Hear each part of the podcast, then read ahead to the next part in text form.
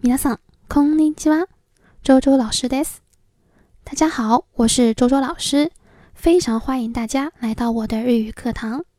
今天给大家介绍的一句话叫做“我会一直支持你的”，我会一直支持你的。